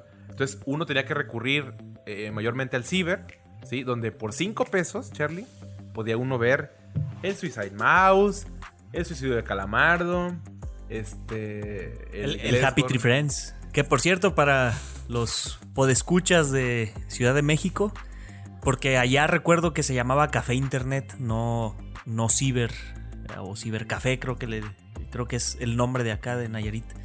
Pero bueno, allá el café internet y sí, efectivamente 5 5 pesos media hora, ¿no? Porque eran 10 pesos la hora. Y este y podías ahí entrar al Messenger, mandar los zumbidos a la chica que te gustaba para que hiciera sentir tu presencia. Güey, ese era otro pedo, güey. O sea, cuando tú querías que la morra que te gustaba, pues, notara tu existencia, lo que hacías era conectarte y desconectarte. Exacto, Conectarte para que le apareciera la, la notificación, ¿no? Así, el, el Trevio acaba de iniciar sesión. El Trevio se ha desconectado. El Trevio se acaba de iniciar sesión. Así ¿verdad? es. Y lo más gacho era cuando no te hablaban, ¿no? Porque uno lo hacía para ver si, si la morra te pelaba, pero pues al final de cuentas no te hablaba y... Y bueno, otro tema que también está como que en los sucesos importantes está tu primera tardeada. ¿Cómo les fue con su primera tardeada? Recuerden aquellos momentos en los que pues uno venía de la primaria, ¿verdad? Y se iba a la secundaria y de repente te decían que la secundaria había un pedo que se llamaba la primera tardeada y pues uno se quedaba así pues de que, ah, cabrón, aquí cómo está el pedo. ¿Cómo les fue con eso? Pues fíjense, carnales y queridos podescuchas, que mi primera tardeada o mi tardeada, pues ya, al menos a mí, me llegó tarde, ¿ah? como más o menos en tercero de secundaria. Porque, pues, digo, a pesar de que aquí cuando llegamos a Nayarit, pues sí tenía la oportunidad de salir a la calle a jugar y a los parques y todo eso. Como ese tipo de cosas de, pasar el, el rato en los antros y demás, aunque fuera en la tarde, pues mis papás no estaban muy, muy de acuerdo, ¿no? Entonces ya hasta que estaba en tercero de secundaria, un poco más grande, según esto, fue cuando tuve la oportunidad de ir una tardeada y pues la verdad que creo, bueno, en lo personal, creo que fueron más las expectativas que lo que viví en la tardeada. Además porque, pues, en esas tardeadas no permitían la entrada de alcohol porque obviamente éramos menores de edad y alguien de no sé qué lugar se le ocurrió meter alcohol, entonces lo cacharon y terminaron la tardeada, ¿no? Entonces, pues, en realidad la experiencia no fue tan buena, fueron como dos, tres horas. No, las expectativas eran, bueno, de un niño de secundaria, de un adolescente de secundaria que ligue, que lo demás, la neta es que yo no viví nada de eso, entonces, pues mi experiencia fue nada más como asistir al hilo ya extinto aquí en, en Nayarit.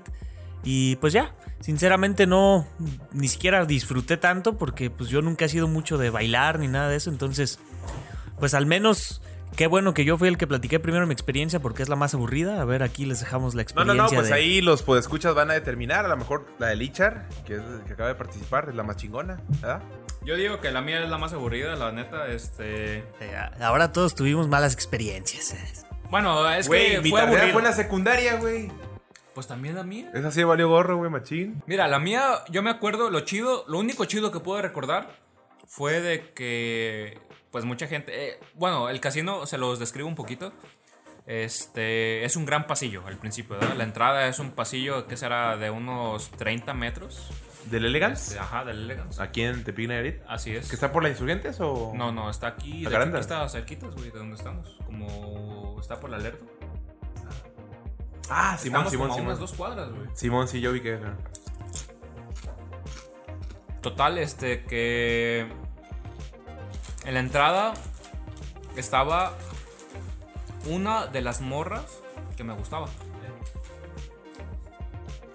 Y yo esa vez creo que fue la primera vez que me vestí más formal que pude. Y me acuerdo, o sea, para mí formal fue una camisa, un pantalón de mezclilla, unas botas o zapatos, no me acuerdo la verdad. Peinado, obviamente. O sea, la verdad, un hombre no se puede hacer mucho. Este. Y entrando, ahí estaba una de las morras que me gustaba, de mi salón. Y me dice: Oye, topete. Así de que, ah, dándome a entender de que, ah, pues me, me mamé, ¿verdad? Me mamé. ¿Cómo te dijo? ¿Cómo te dijo? ¿Cómo te dijo? A ver. Literal, de que, ay, topete. A ver, a ver. Ay, topete. Ándale, ándale, ándale. ¿Qué- Algo así. qué? Con tu camisa. No, no, no me dijo nada, así, pero. O sea, O sea, fue ¿te dijo o algo- no te dijo? Sí me dijo. Pero no, no me dijo de mi camisa, ¿verdad? Este. Yo en, en ese entonces lo tomé de como, ah, pinche morra. Se está burlando, ¿verdad? Y ya ahorita, ¿verdad? típica de que te acuerdas cinco años después y de que, ah, no mames, la cagué. Ah, pues algo así me pasó ahorita. O sea, ¿verdad? literal te estaba queriendo ligar, pues. Exactamente, ¿verdad? Y era alguien que me gustaba, ¿verdad? Pero pues bueno, chingue su madre. Ya valió. Este, total que fue- eso fue lo más interesante. Llegué, estuve con unos amigos que fue, este, fueron dos. que muy posiblemente a la- aún les hablo. Uno de ellos es mi tocayo, que es el Tavo. El otro es el Edgar. Este. Muy posiblemente estén en este podcast en algún momento. Así es, van a ser invitados próximamente. Así es. Y. Pues estuvimos ahí adentro, hubo baile, todo. Obviamente no hubo alcohol. Y. Pues no hubo mucho que hacer. La verdad, a mí nunca me ha gustado bailar. La verdad, tampoco soy buen bailarín. No, no, no, no me sale. No me sale. Este. Entonces me acuerdo que uno de, mis amigos dijo que fue Edgar. Pues vámonos a las maquinitas, ¿no? O sea, aquí en el centro. Estamos aquí cerca. Va. Y nos fuimos a las maquinitas. Este, pues esa fue mi tardeada, ¿verdad? Este, de que me halagaran. Que yo no, yo no me diera cuenta que me halagaran. Una morra que me gustaba para acabarla de chingar. Y al final yéndose a unas maquinitas. Y ahí jugar The King of Fighters, ¿verdad? Que era el, el, el 98, el chido, ¿verdad? Bueno, creo que en ese entonces era el, más nuevo, era el 2001. Bueno, al menos en, mi ciudad. Y la verdad sí, sí lo disfruté, sí lo disfruté. Pero bueno, creo que no fue la manera de haber disfrutado una, una tardeada. Es que yo, yo creo, yo creo que más, más era lo que te decían que eran las tardeadas que lo que en realidad era. Yo pienso también que en la secundaria era más marcado el hecho de que hubiera un grupito de gente a lo mejor popular y que tenía como cierta afinidad a bailar y a ese tipo de fiestas, que eran los que disfrutaban. Y siempre, digamos, la forma de aspirar a eso, de los que somos más eh, subnormales, la forma de aspirar a eso es lo que te hacía el creer que la experiencia en una tardada iba a ser chida, ¿no? Pero ya en el momento de estar ahí, eh, bueno, al menos creo que Top y yo coincidimos en que, en que no fue la mejor experiencia. No sé, Trevio, ¿tú qué opines? ¿O cómo fue tu primera tardeada? Pues mira, a diferencia de ustedes, lamentablemente mi primera tardeada no fue en un casino, ¿verdad? No fue en un antro. Fue pues en la secundaria. ¿Por qué? Porque yo estoy en una secundaria pues de mi colonia y pues ustedes saben que La Tecocho, ¿eh? La así es. famosa la técnica número 8 de Tepic Nayarit, ¿verdad? Ahí saludos a los que estudiaron ahí. Eh, bueno, pues en nuestro caso, haz de cuenta que la gente que asistía a las tardeadas, pues llevaba sus mejores garras, pues. O sea, se ponía. No, obviamente no iban de traje y de corbata, pues tampoco no, ¿verdad? Pero pues llevan sus camisas acá, Ed Hardy en aquel tiempo, ¿verdad? Ah, Simón. sus zapatitos que son, no, no sé cómo describirlos, pero son como, como de punta, pero están como cosidos. ¿Sí ubicas cuáles? Ah, sí. Que hay en blanco y en negro. Que la neta se me hace bien culeros esos zapatos, pero pues eran los que rifaban en ese tiempo, ¿ah? Entonces Eran como Tommy, Tommy Hilfiger, ¿no? eran como los Tommy, pero no eran los Tommy, güey. Eran como unos, pues no sé si de pescador o como algo así se llaman. Que son como, pues unos zapatitos en punta, así bien gachos. Planos, ¿no? Sí, Planos. sí, güey, sí planos, Tommy, ¿eh? Los originales eran los Tommy. Que en lugar de que fuera la punta así, vamos, puntiaguda, acababa como en una... Cuadro. En un cuadro. Y yo no sé por qué chingados hicieron tan famosos que toda la gente quería traer esos. Los, Sí, los- sí, Fíjate obviamente que a mí me llamaba la atención nada más por el hecho de que podías ponértelos sin calcetín. Era Ah, exacto. Eran esos, Ah, eran esos. Simón. Los que se ponían sin calcetín. O sea, mendigo. Como guarache, pero Güey. en zapato. mendigo, este... Hongos en los pies, patas, eh. güey, que le salía, pero bueno, ahí estaba la racía, pues. Entonces nos íbamos con esas garras, ¿verdad? La primera tardía fue así. Eh, güey, pues ponte tu camisita, güey, porque vamos a ir a las morras, güey, la chingada. Ah, pues vamos. Y, güey, ¿de qué era la tardía de, de mi secundaria, güey? Pues un salón, güey, que probablemente era el salón de la biblioteca, güey, o no sé, la dirección algo así, que acondicionaban. Pues lo que se llamaba la disco, güey. Que era nada más una bocina, güey. Ahí a las luces ponerles como, no sé, güey, un pinche pellón o algo así, güey, que pusiera como que el ambiente acá medio tenue, güey, acá amarillito. Y ya, güey. Bailar. Yo coincido con mi amigo Top. O sea, yo tampoco soy bueno para bailar. Quienes me conocen, pues no, no soy bueno para bailar y nunca lo voy a hacer. Así nací y así me voy a, me voy a morir. Este. Entonces, los que bailaban, pues estaban ahí en el desmadre. Que por cierto, aquí en Tepic Nayarit hace calor, ¿verdad? Estamos en el, pues, en el Océano Pacífico y eso. Entonces, imagínate, güey, una tarde de junio, güey, en un salón con, con las luces tapadas, güey, con así el pedo de los morros ahí bailando, güey. No, güey, pues un pinche calorón, güey. Yo me quedaba afuera porque pues yo no sabía bailar, güey. Entonces era como que No, pues ahí ver, ah, ay, me gusta esa, esa muchacha, pues a ver si le llego y eso. Y los compías también ahí apoyándote, ¿da? de, ah, vas, güey, vas, vas. Y pues obviamente como uno es miedoso, güey, pues no, nunca se hizo. Y ya, de pronto, güey, ¿saben qué? Ya se acabó la tardeada, vámonos a chingar a su madre. Y ya, esa fue la tardeada. O sea, insisto, creo que de las tres experiencias, la tardeada mía fue la más culera porque, pues, güey, no fue en un antro. Estuvo de la chingada, güey. Y al final de cuentas, ¿qué se logró? Nada, güey. Vámonos, a chingar a su madre. Y al día siguiente, güey, güey, la tardeada, no mames, estuvo bien perra, la chingada, la morra, la fulana, no sé qué. Yo en lo personal, güey, nunca ligué, pues, en la tardeada. Por dos. Porque aparte Por era tres. como que esos muchachitos, güey, no le tenían miedo a las mujeres, miedo de, ay, buenas tardes, soy mujer. Ah, no mames, qué puto miedo. La neta no, güey. no sé si ustedes sí, pero, pero más que miedo, güey, era como que, pues por la educación que nos han dado, güey, y la moral y todo ese pedo, era como que no, que respetar, hay que respetar, hay que respetar. Entonces, como que yo me quedaba en ese pedo de no, güey, hay que respetar. Y mientras, pues, los valegorro, güey, los malandrillos de la secundaria, güey, eran los que sí, ah, ya tiene novia fulano, la chingada, y la conoció ahí en la tardeada, ay, nomás, de segundo A, güey, la chingada. Y pues así fue, así de deprimente fue mi experiencia con la tardeada. Fíjate, yo, yo tuve una experiencia en una tardeada en la técnica 8, carnal, en la, en la secundaria. Yo, yo estoy en la Federal 2. Pero en aquel entonces estaba empezando con un grupo, una banda de rock, según, que tenía, creo que se llamaba, si no mal recuerdo, en aquel entonces se llamaba La Tocada Escabrosa. Fue uno de los, de los primeros nombres de, de los grupos que tenía junto con mi carnal y un grupo de amigos. Y recuerdo haber tocado en una tarde ahí en la técnica 8. Probablemente, a lo mejor no me viste, a lo mejor sí me recuerdas, pero, pero ahí estuve en la, en la técnica 8. Eh, y pues sinceramente, digo, en ese momento, pues como era el, el, el rockstar, entre comillas, pues sí tuve la oportunidad de conocer a algunas muchachas de la secundaria. O sea, creo que la, la pasé mejor en esa ocasión que en mi primer tardeada. Y nada más por el hecho de que, digamos, en esa ocasión iba como protagonista en lugar de, de como, pues, un extra, ¿no? O sea, probablemente para los que formábamos parte de la secundaria, sí fue como deprimente, pero sé que para los que iban de fuera, sí estuvo chingón el cotorreo, pues. O sea, ese es el pedo que uno tiene a veces, ¿no? Como que la perspectiva que tú le das estando en el pedo, a la que otro le da, pues que va afuera, ¿no? Eh, otra sección que queremos tratar ya finalmente en este podcast es la de la tecnología en aquel tiempo. La tecnología pues ha cambiado muchísimo, como les hemos comentado al principio del podcast, pues era muy distinta la forma de acceder a la información que teníamos nosotros entre el 2000 y 2006 a la que tienen actualmente los niños, ¿no? Y a nosotros nos tocó la transición de, de cassette a CD y de VHS a DVD. O sea que estaba la transición entre el cassette, que nos tocó en nuestros primeros años de vida, y luego nos tocó el CD, que era un CD donde puedes escuchar las canciones de Shakira, güey, de Maná. Me acuerdo de la de Hips Don't Lie de Shakira y la de Labios Compartidos de Maná, que escuchábamos en el primero de secundaria o segundo de secundaria por ahí.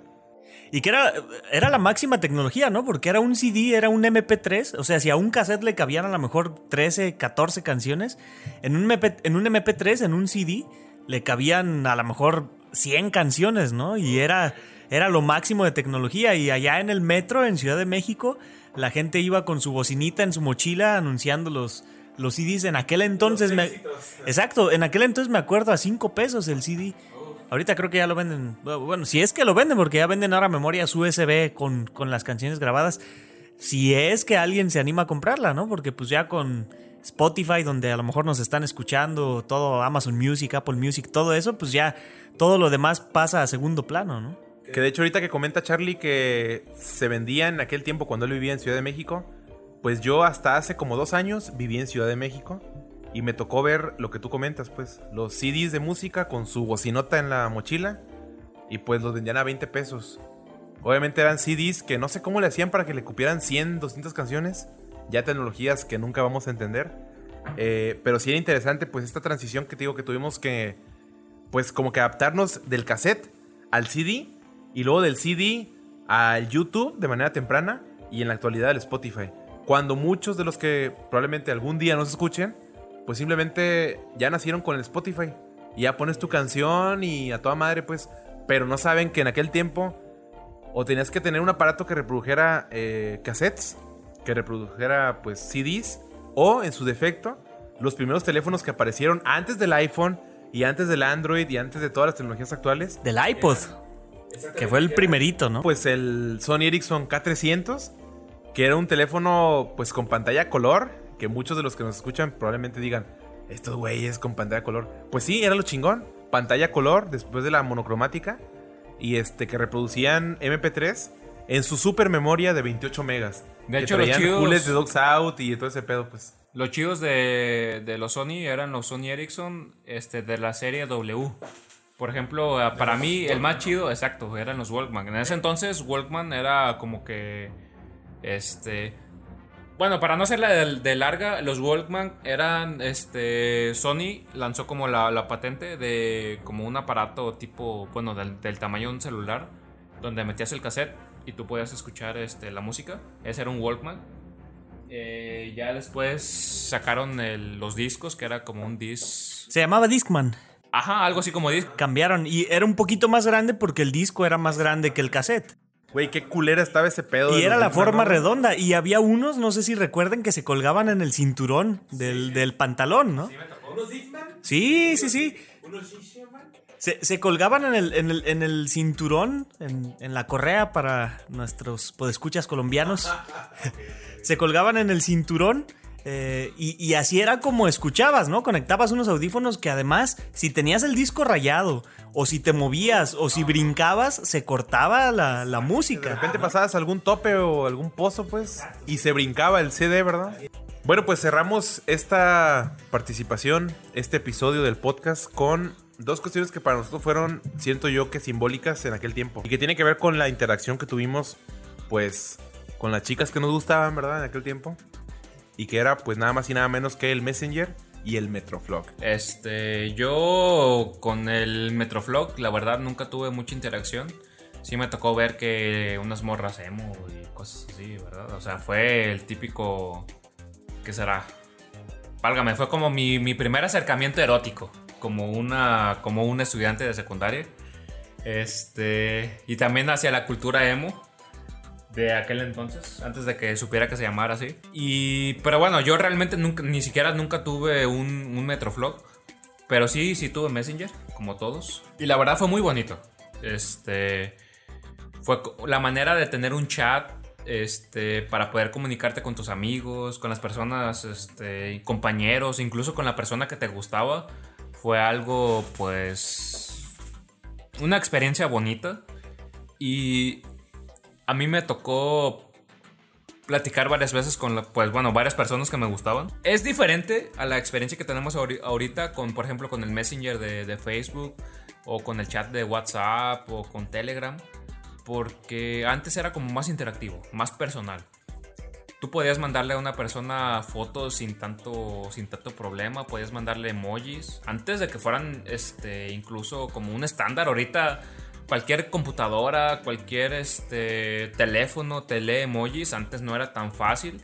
Básicamente el único que te leía emojis era el, el Messenger. Este. O sea, había otras plataformas como MySpace, el Metroflog, este, que no, no leían los emojis tan, de manera tan. Válgame, de manera tan fácil como el Messenger. Y era bonito. Este.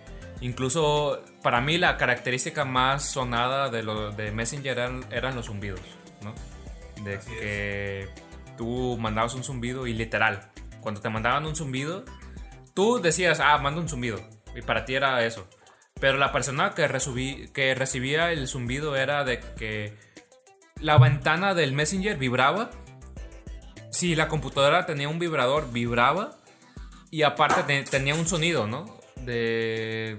Pues, pues, un- como literal, un zumbido. Subido una vibración. Exacto. Entonces era algo de que pues no podías ignorar, ¿verdad? Cuando una persona te mandaba un zumbido, no era algo ignorable. Y era lo bonito, ¿no? De, de Messenger en ese entonces. Yo me acuerdo que en aquel tiempo, para que vean lo raro que era pues la interacción en aquellos tiempos del 2000, 2006, eh, en la secundaria nos poníamos de acuerdo para conectarnos a una cierta hora, ¿verdad? Obviamente en mi colonia pues había como tres cibers. Entonces eh, nos poníamos de acuerdo para conectarnos a las 5 de la tarde, ¿no? Entonces toda la racilla nos íbamos a conectar a esa hora. Pero lo chistoso era que varios de nosotros íbamos al mismo ciber, a la vuelta de mi casa, y estábamos sentados uno tras otro, o sea, bueno, uno al lado del otro en, en las computadoras, conectados en la conversación como que del grupo de, ay, aquí andamos en el Messenger. Pero estábamos un, a un lado del otro. Exacto, en vez de interactuar de forma personal, interactuaban por el Messenger, ¿no? Justo lo raro era de que, pues estábamos ahí en el ciber, platicando de, ay, hola fulanita. Ah, ¿qué pasó? Y Arnold Treviño, no sé qué. Y así, ¿no? Pero te das a un lado. Y en cuando tú pagabas, ah, ¿cuánto va a ser, señor? No, pues van a ser 8 pesos, pues porque pura placa aquí el internet.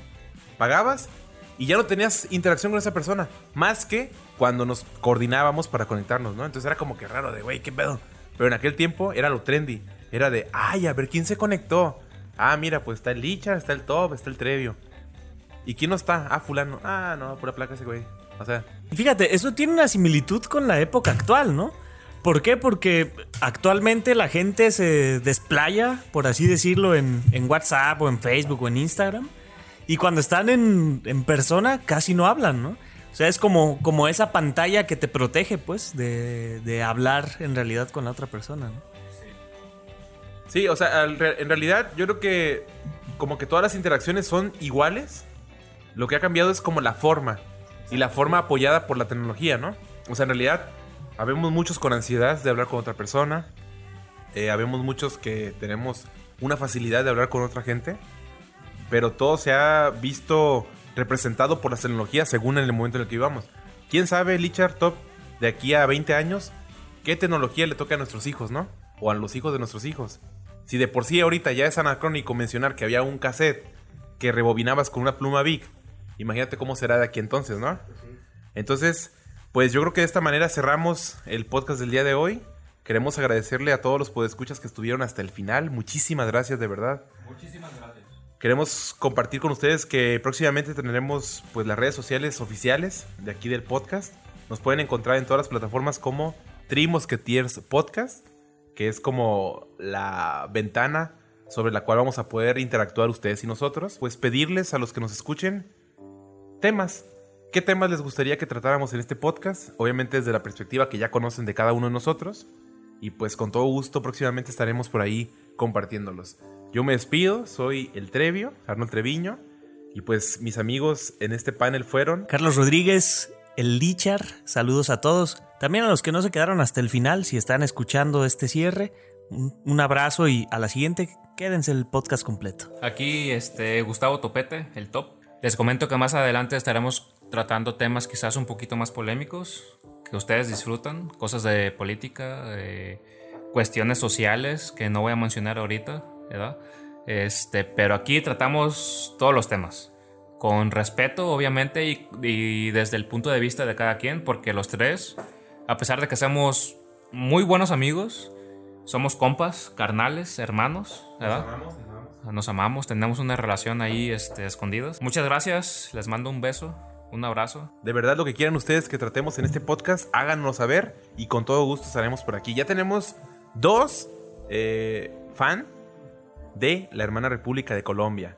Un saludo nuevamente para Clara y para Vanessa que nos escuchan desde Colombia. Muchísimas gracias por apoyar esta idea que como mencionamos al principio pues surgió de la convivencia que tenemos de pronto cada semana o cada 15 días y que pues de cierta manera pueda incluirlos a ustedes como parte de la conversación. Muchísimas, muchísimas gracias. Y antes de cerrar, únicamente para todos los podescuchas, si sienten algún comentario de nuestra parte ofensivo, esa no es nuestra intención.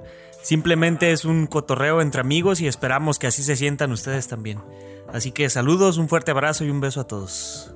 Muchas gracias, hasta luego.